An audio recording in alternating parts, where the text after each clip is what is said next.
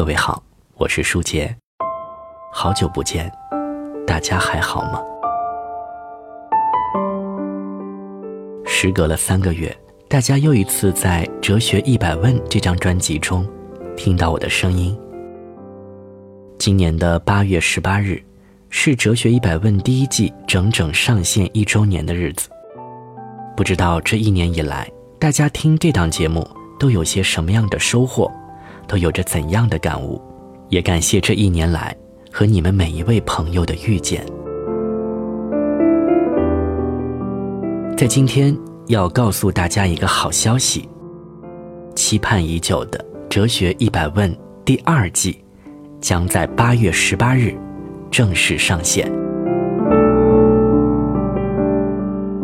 在上线之前，跟大家来说两件事情，也是大家最为关心的。第二季和第一季的不同是什么？第二季准备怎么讲？有些什么改进？那我们首先来说第一件事儿。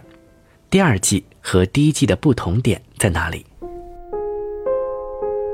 熟悉西方哲学的朋友都知道，哲学史是以黑格尔为一个分界点的。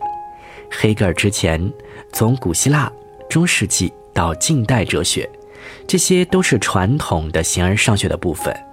这些内容我们在第一季已经清晰的为大家呈现出来了，而黑格尔之后。哲学的发展到了现代阶段，各个流派纷纷涌现，比如非理性主义啊、分析哲学、现象学、存在主义、后现代主义等等。所以第二季，我们就是沿着这个哲学史的脉络去讲解黑格尔之后的哲学发展，去看看现代哲学关注的话题。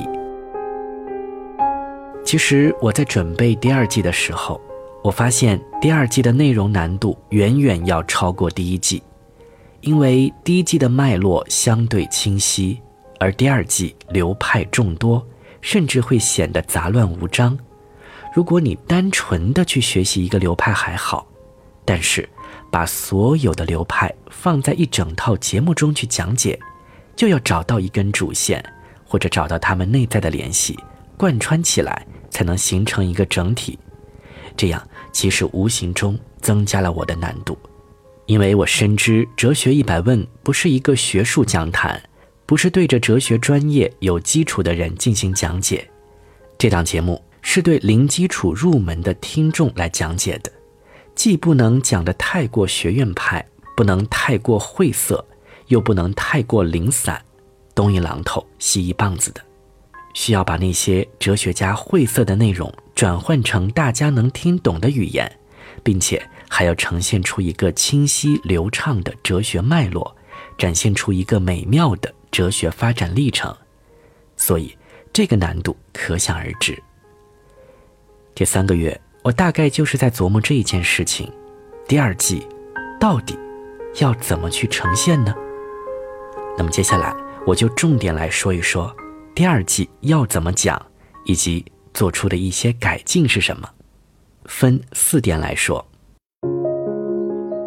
首先，在第二季中，我把现代哲学划分为了十个核心的模块。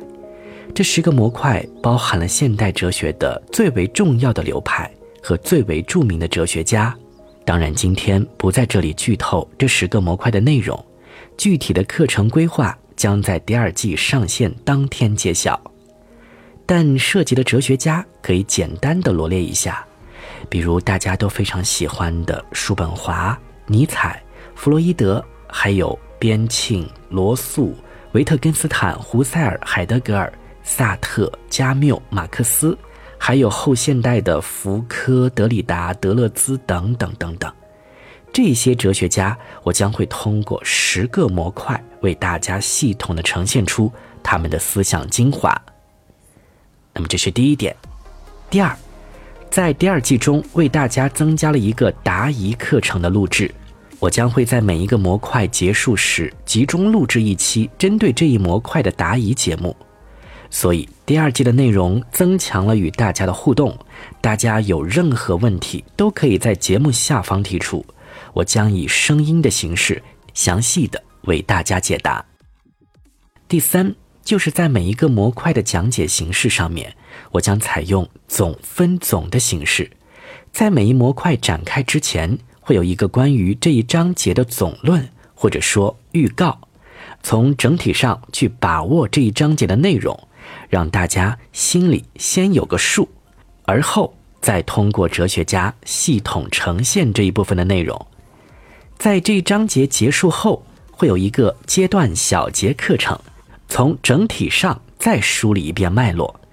这个阶段小节和第一季的形式是一样的，我想大家都已经非常熟悉了。好，我来说最后一点，就是关于第二季的内容主题，因为现代哲学阶段很多主题都是关乎现代性的。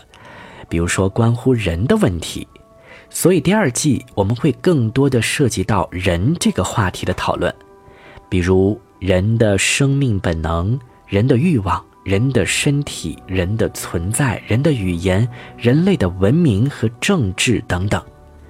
可以说，第二季的内容有时会让你热血沸腾，有时又会让你冷静沉思。当然，还有一点。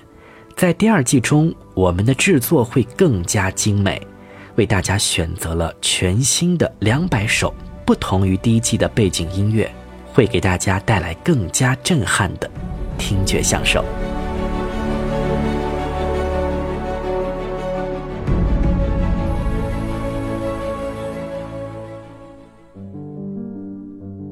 好，以上就是今天跟大家做的一个汇报。其实这一年以来，我做这档节目也有很多的收获，对哲学也有了全新的感悟。那么，在第二季上线当天，我会为大家详细讲讲这一年以来的心得体会。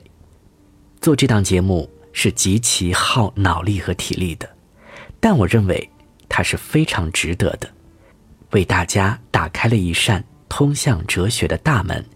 希望大家在这里都有收获。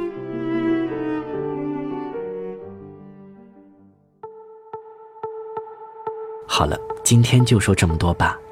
大家可以在这期节目下方留言，说一说大家听完第一季的课程，你都有什么收获，或者你对哲学有着怎样的领悟？哲学对你来说意味着什么？期待着大家的分享。最后，还是再次跟大家预告一下，《哲学一百问》第二季八月十八日正式上线，也欢迎你们。和我继续踏上这趟美妙的哲学之旅。感谢大家，我们第二季见。